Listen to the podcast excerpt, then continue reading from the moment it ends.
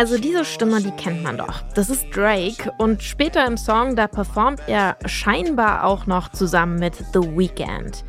Heart on My Sleeve heißt dieser Track und der ist in den letzten Tagen viral gegangen. Der Grund dafür, die beiden Künstler, die hatten mit der Entstehung des Songs gar nichts zu tun. Die Stimmen, die hier so klingen wie Drake und The Weeknd, die sind synthetisch generiert, sogenannte Deepfakes, eine Produktion von einer künstlichen Intelligenz. Wir fragen uns deshalb heute im Popfilter, wie gut kann künstliche Intelligenz Sängerinnen und Sänger schon imitieren und welche Probleme bringt das mit sich? Es ist Dienstag, der 25. April. Mein Name ist Jesse Hughes. Hi.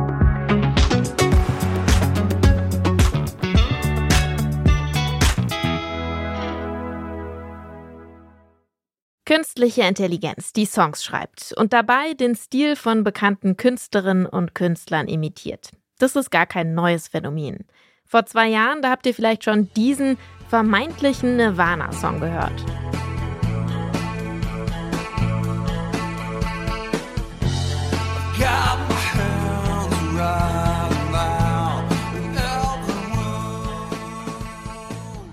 Drowned in the Sun heißt dieser Track vom Projekt Lost Tapes of the 27 Club. Vom sogenannten Club 27 habt ihr vielleicht schon mal gehört, also berühmte Musikerinnen und Musiker, die im Alter von 27 Jahren gestorben sind. Jimi Hendrix, Janis Joplin und eben auch Kurt Cobain. Und bei diesem Projekt Lost Tapes of the 27 Club, da hat eine KI neue Songs im Stil dieser KünstlerInnen geschrieben. Den Sound von Nirvana, den hat die KI ganz gut getroffen und äh, auch die Texte, die könnten tatsächlich aus der Feder von Kurt Cobain stammen. Aber bei Kurt Cobains Stimme, da hat es dann aufgehört. Das konnte die KI nicht. Die Vocals, die wurden deshalb nochmal neu eingesungen. Vom Sänger von einer bekannten Nirvana-Coverband. Jetzt ist das gerade mal zwei Jahre her und die Technologie ist mittlerweile schon viel weiter. Für eine KI ist es mittlerweile überhaupt gar kein Problem mehr, Stimmen von bekannten Künstlerinnen zu imitieren. Nicht unbedingt perfekt, aber ja, doch schon ziemlich gut. Das hat auch David Guetta letztens gemacht. Er hat ein Live-Set gespielt und einfach mal mit einer Rap-Einlage von Eminem eröffnet. This is the future rave sound. I'm getting lost in an underground. This is the future rave sound. I'm getting lost in an underground. Das hier ist also kein Sample von Eminem, das ist eine KI, die seine Stimme nachmacht. Und wie würden eigentlich Oasis klingen, wenn sich die Gallagher-Brüder nicht zerstritten hätten? Künstliche Intelligenz hat mittlerweile auch dafür eine Antwort.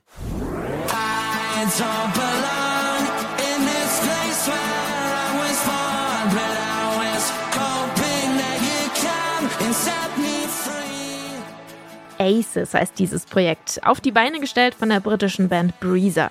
Die Instrumente, die sind ganz normal eingespielt. Die Stimme, die hier aber so klingt wie Liam Gallagher, die wurde von einer KI generiert.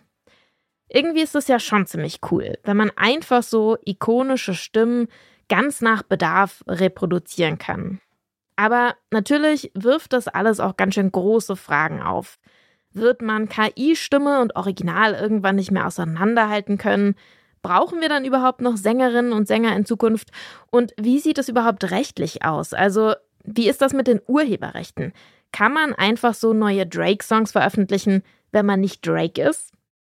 Das Major-Label Universal, das sagt dazu klar Nein.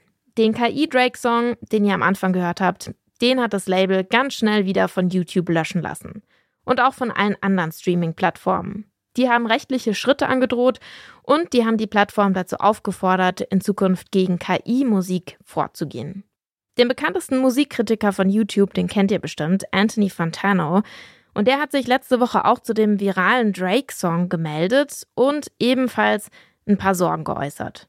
this stuff is just going to advance and advance and advance and advance to the point where uh, it's even more difficult to detect and again, for now, uh, it's funny and it's entertaining, but I feel like we're getting to a point where, you know, artistically, but also personally, we're putting people's safety and uh, private sense of identity at risk with uh, this technology's ability to impersonate people and artists so easily. KI in Sachen Musik unter Generalverdacht zu stellen. Das sollte man auf gar keinen Fall tun, weil KI kann in der Musik so unterschiedlich eingesetzt werden. Da gibt es auch ganz legale und unbedenkliche Möglichkeiten. KI kann als kreatives Werkzeug genutzt werden, um ziemlich interessante Musik zu machen. Und ein ziemlich gutes Beispiel dafür ist Holly Herndon. Die ist Musikerin, sie forscht aber auch schon ziemlich lange an KI und sie hat eine eigene Software entwickelt, um ihre eigene Stimme zu klonen. Holly Plus heißt die und die kann jede Melodie singen und klingt dabei einfach genauso wie Holly Herndon selbst. Letztes Jahr haben Holly Herndon und Holly Plus zusammen den Dolly Parton-Hit Jolene nochmal neu aufgenommen. Wie das klingt, das hört ihr jetzt.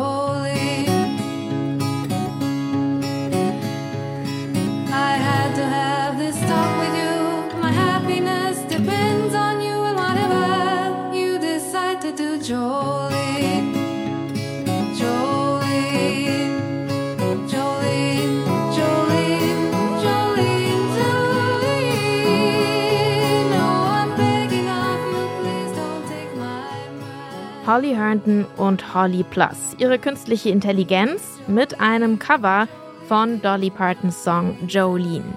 Vielleicht fragt ihr euch jetzt, warum hat Holly Herndon den Song von Dolly Parton nicht einfach selbst gecovert?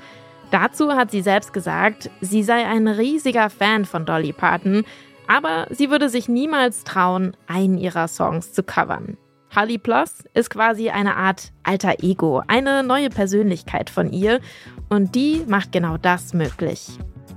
Das war der Popfilter für heute. Die Redaktion hatte Janik Köhler, produziert wurde die Folge von Stanley Baldauf und ich bin Jesse Hughes und ich habe hier noch eine wichtige Nachricht von Drake reinbekommen. This is Drake. Thanks for listening to Tale.